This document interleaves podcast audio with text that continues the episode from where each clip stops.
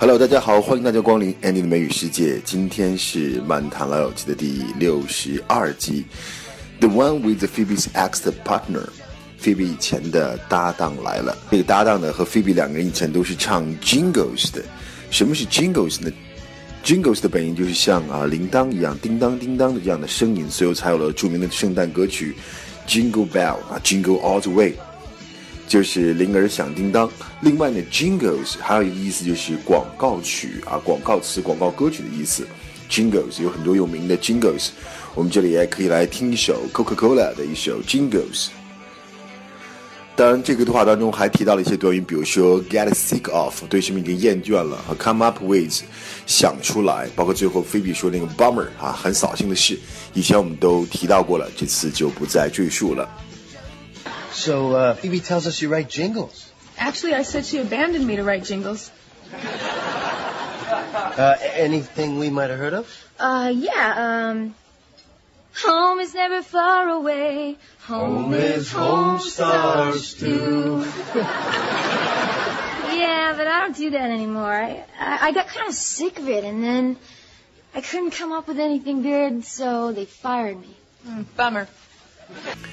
下面这个对话是 Joey 的前女友发现他了，然后 Joey 呢躲在了衣架的后面。那这个女孩 Ginger 一直在喊他 Joey，Joey 你出来，但 Joey 就是装作听不见。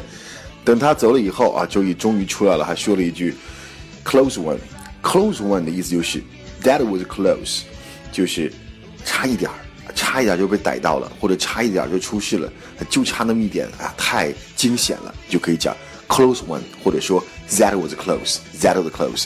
其实他这个情况完全不是差一点，已经被人家抓了个正着了。Joey? Joey Tribbiani.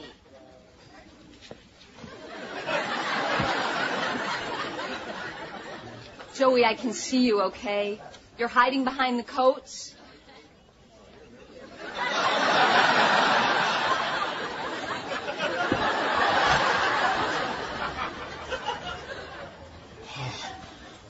Close one.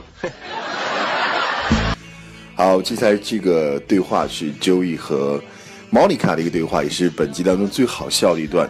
Joey 在讲他如何得罪了这个前女友的故事。那每一次 Joey 在叙述的时候，Monica 都打断说：“你是不是呃下毒药了？”然后 Joey 说：“I wish。”后来又讲：“你是不是把他的狗扔到火里了？”Joey 讲：“I wish。”I wish 的意思是要真是这样就好了啊！我倒是想这样的。I wish，当然周瑜干了更糟糕的事情。类似的用法还可以说 You wish，就是你想得到没？Will you finish my homework for me? You wish，帮我把作业写完好吗？你想得到没？You wish, I wish. All right. okay, it was like four years ago.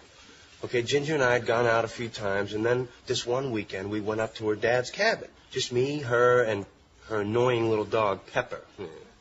Well, that night I cooked this really romantic dinner. You gave her food poisoning. I wish. After dinner, me, her, and Pepper all fell asleep in front of the fire. Well, I woke up in the middle of the night and I saw that the fire was dying out, so I picked up a log and threw it on. or at least what I thought was a log. Oh my God! You threw Pepper on the fire. I wish. See, I guess another thing I probably should have told you about Ginger is that she kind of has a uh, artificial leg.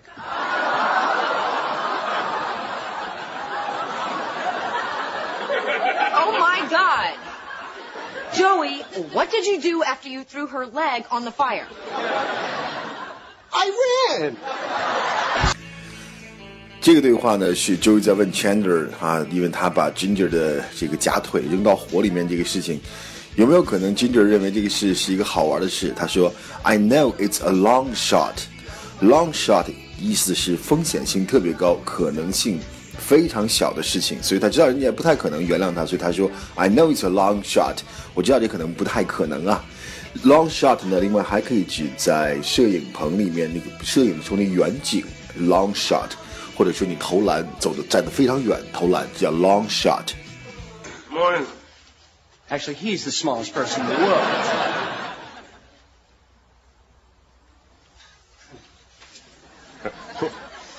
Heard about the leg burning, huh? it came up.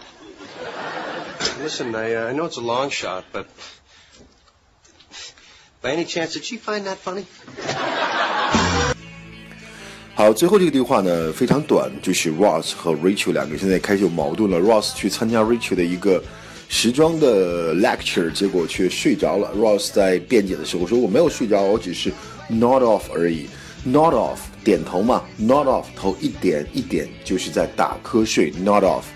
但其实 Rachel 说她不是仅仅的 nod off 而已啊，她已经 snoring，snoring 就是打鼾了。” I nodded off a little. Nodded off? Ross, you were snoring. My father's boat didn't make that much noise when it hit rocks. 或者是这个 Johnny Depp 的绯闻女友 Sherilyn Fenn 等等。总之呢，非常精彩好看的一集，那大家不要错过。好，这就是今天的安迪的美语世界，我们下期再见。